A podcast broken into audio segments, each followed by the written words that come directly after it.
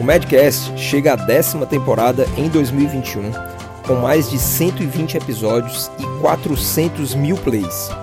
Eu, Roberto Bob Maranhão e Daniel Coriolano somos seus anfitriões no maior podcast de medicina do Brasil. Você pode contribuir com ideias, críticas e sugestões de temas voltados à carreira profissional médica. Deixe comentários no nosso perfil da SoundCloud ou acesse o Instagram, NúcleoMD. Fique agora com o episódio. Olá galera, sejam bem-vindos a mais um Medcast.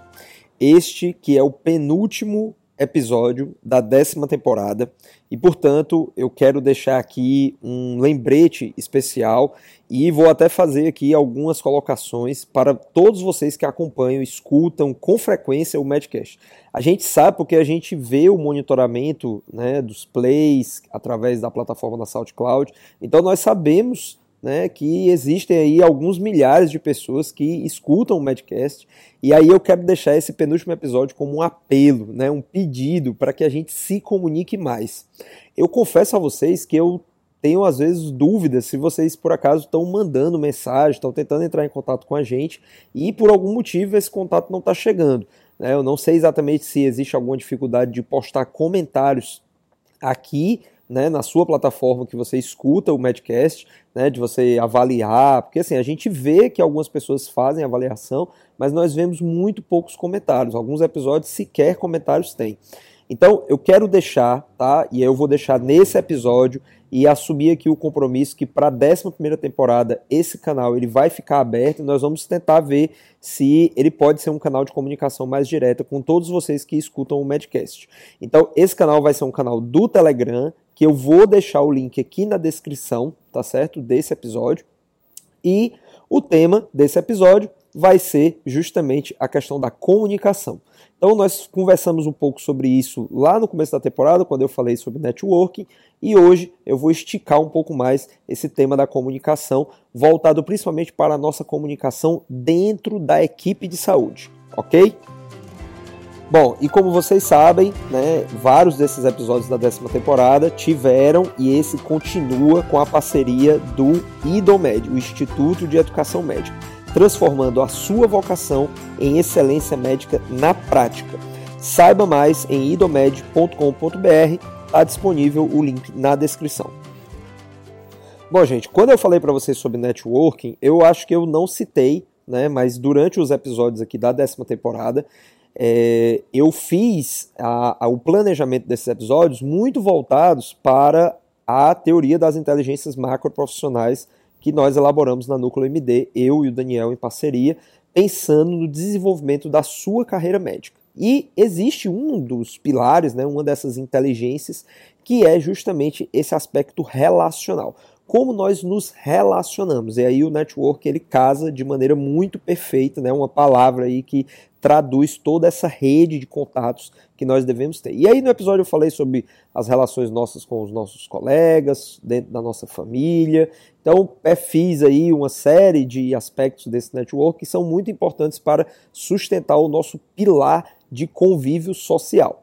Aqui eu quero dar destaque puxando né, outros aspectos que, eu, que nós dialogamos aqui nessa décima temporada, principalmente em relação à discussão que nós tivemos aqui por vários episódios sobre os cuidados paliativos. Então, por que os cuidados paliativos? Porque, como eu citei no episódio justamente sobre cuidados paliativos, a gente não faz cuidado paliativo sozinho, né? não existe equipe de cuidados paliativos. A cuidado paliativo ele pressupõe uma atuação em conjunto. Né? É muito difícil, na verdade, é, é, o, o, que se tem em termos de marco teórico é que seria impossível você ofertar cuidados paliativos de uma maneira ampla, sozinho, como um único profissional atuando em benefício de algum paciente.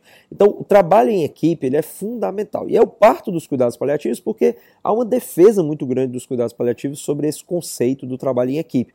Mas eu acredito que em todas as ações que nós possamos desempenhar em benefício e cuidado dos nossos pacientes, obrigatoriamente nós teremos que ter um relacionamento com os nossos colegas, sejam colegas médicos ou sejam colegas de outras profissões da área da saúde.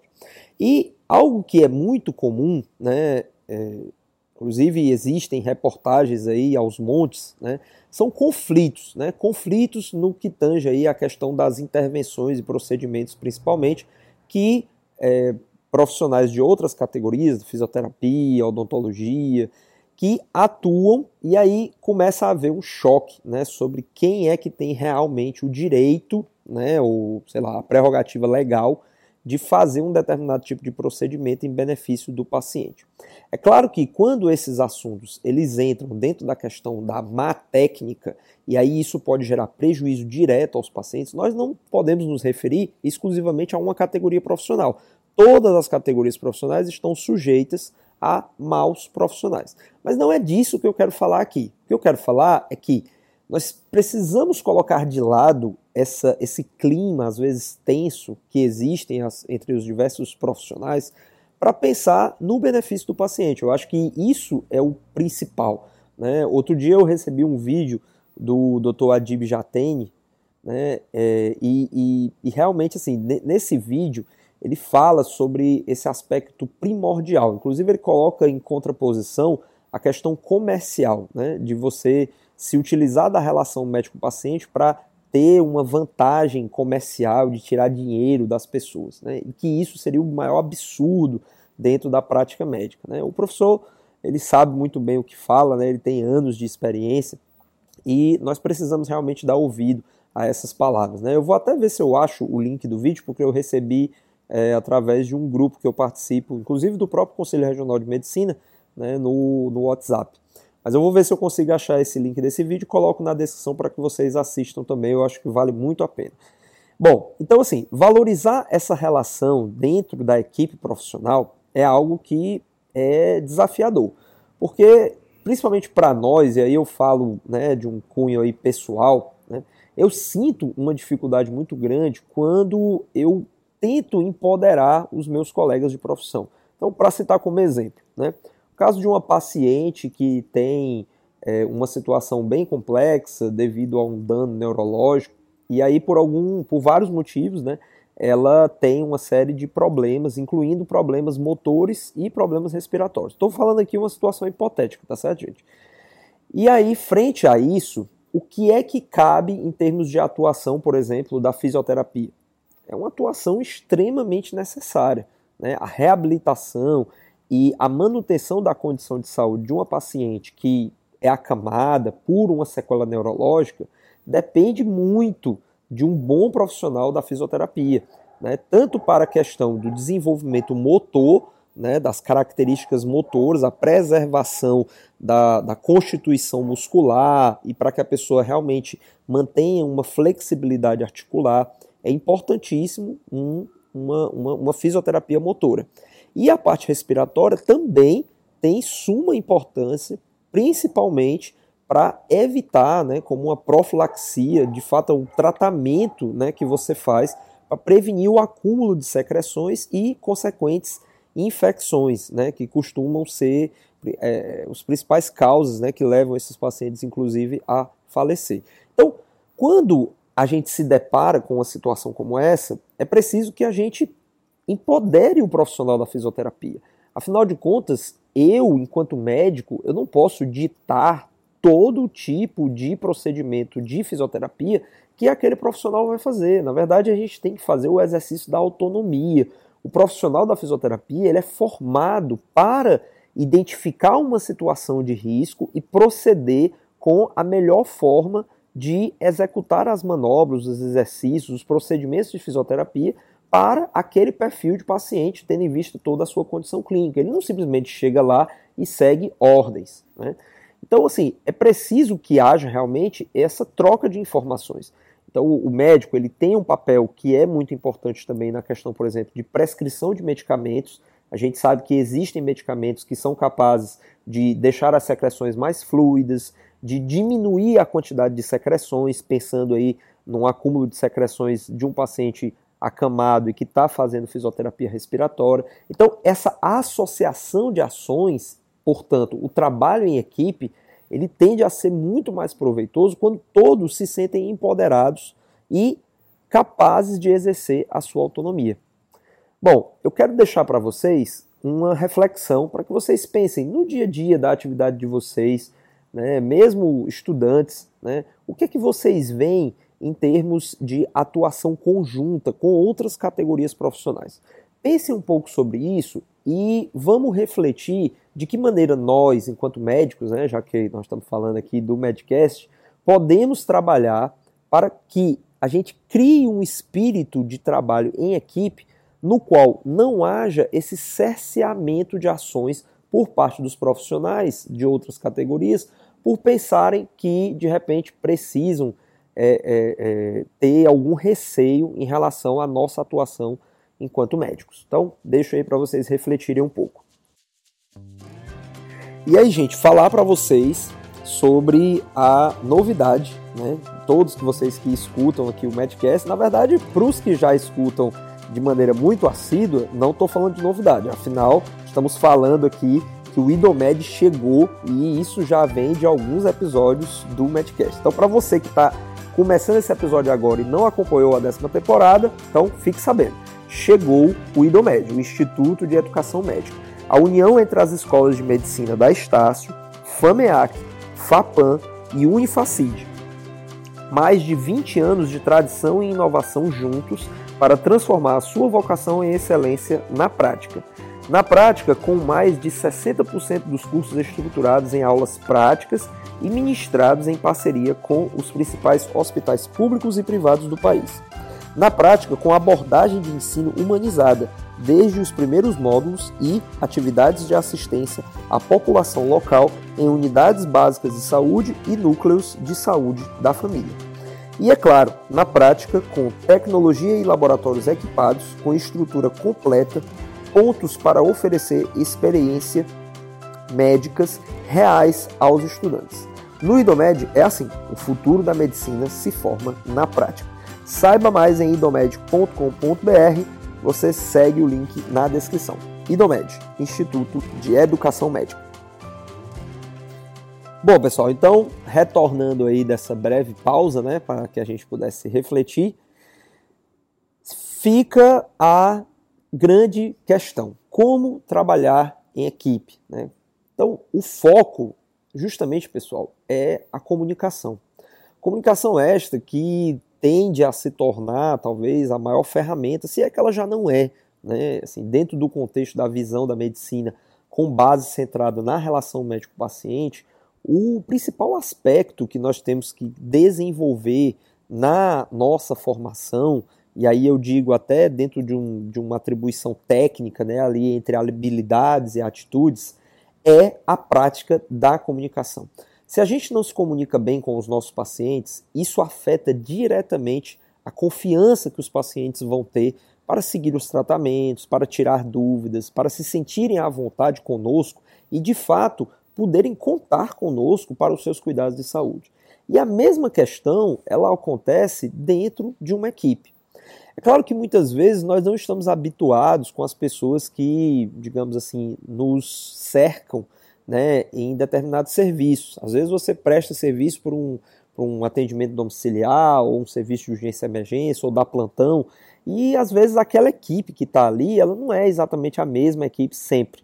Isso considero dizer para vocês que torna esse processo da comunicação extremamente difícil, porque as experiências que cada pessoa tem né, com as categorias profissionais, elas vão variar de acordo com o convívio que essas pessoas tiveram com os profissionais no seu dia a dia. Portanto, é, se um determinado fisioterapeuta, né, já que eu citei a fisioterapia antes, ele teve um contato com um grupo de médicos que não lhe davam abertura, né, que de repente criticavam algumas ações que ele fazia no sentido de tomar a frente, né, ou sugerir alguma coisa. Então, se essa comunicação ela não fluía, aquele profissional ele tende a ficar mais na dele. Né? Ele não vai correr o risco né, de levar a famosa patada. Né? Ele não vai correr o risco de ter, ser tratado com arrogância ou algo nesse sentido.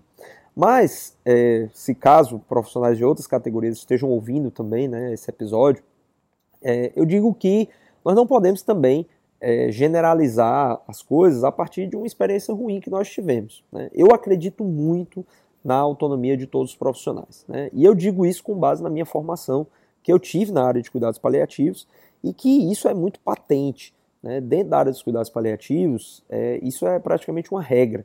Né? Todos os profissionais ele exercem autonomia. Nós temos dentro dos cuidados paliativos uma, uma ideia de você fazer uma conferência, né? você reúne toda a equipe para que você discuta um determinado caso. E aí você tem todos os olhares ali. Todos os profissionais eles precisam contribuir sobre aquilo que eles acham né, aquilo que eles avaliam dentro do contexto clínico daquele paciente. Cada um dentro da sua expertise, mas acima de tudo, fazendo essa interlocução para que nós possamos atuar na tão sonhada transdisciplinaridade, que, diferentemente de outros conceitos, né, o inter, né, assim, interdisciplinaridade, multidisciplinaridade, a trans, ela tem, e isso é conceitual, tá, gente? Isso aí eu aprendi dentro de cursos de formação de preceptoria, né?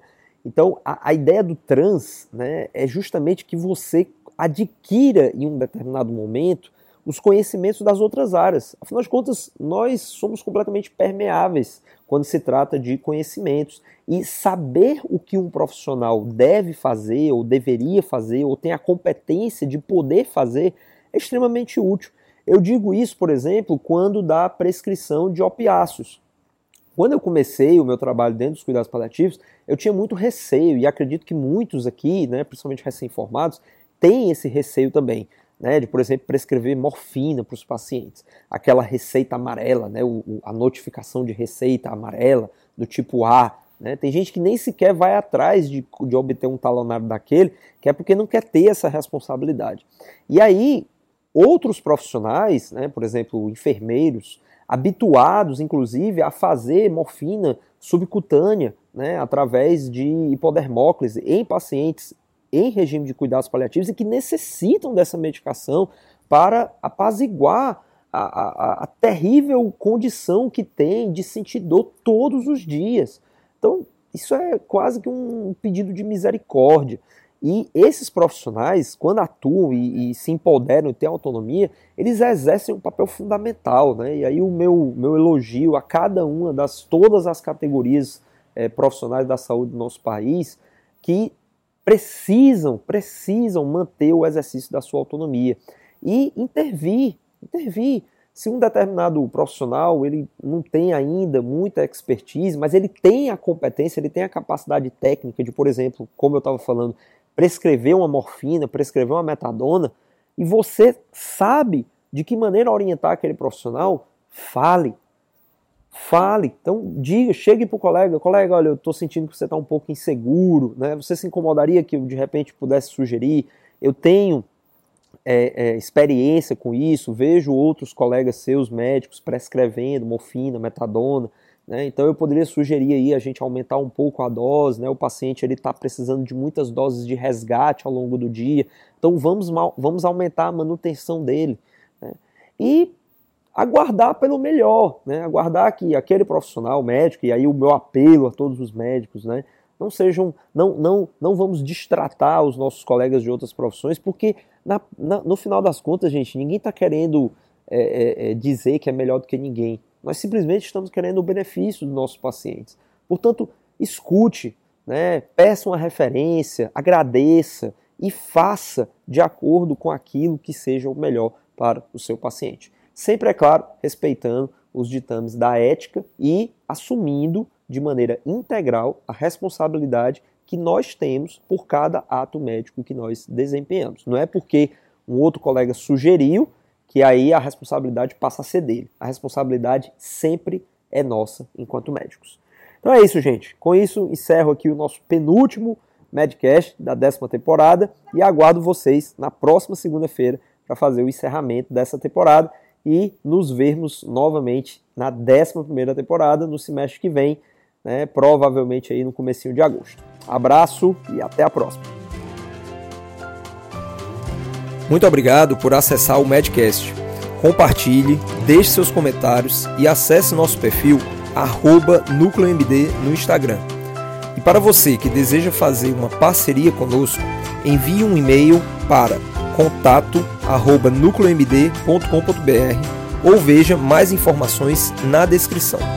A gente se encontra no próximo episódio. Até mais.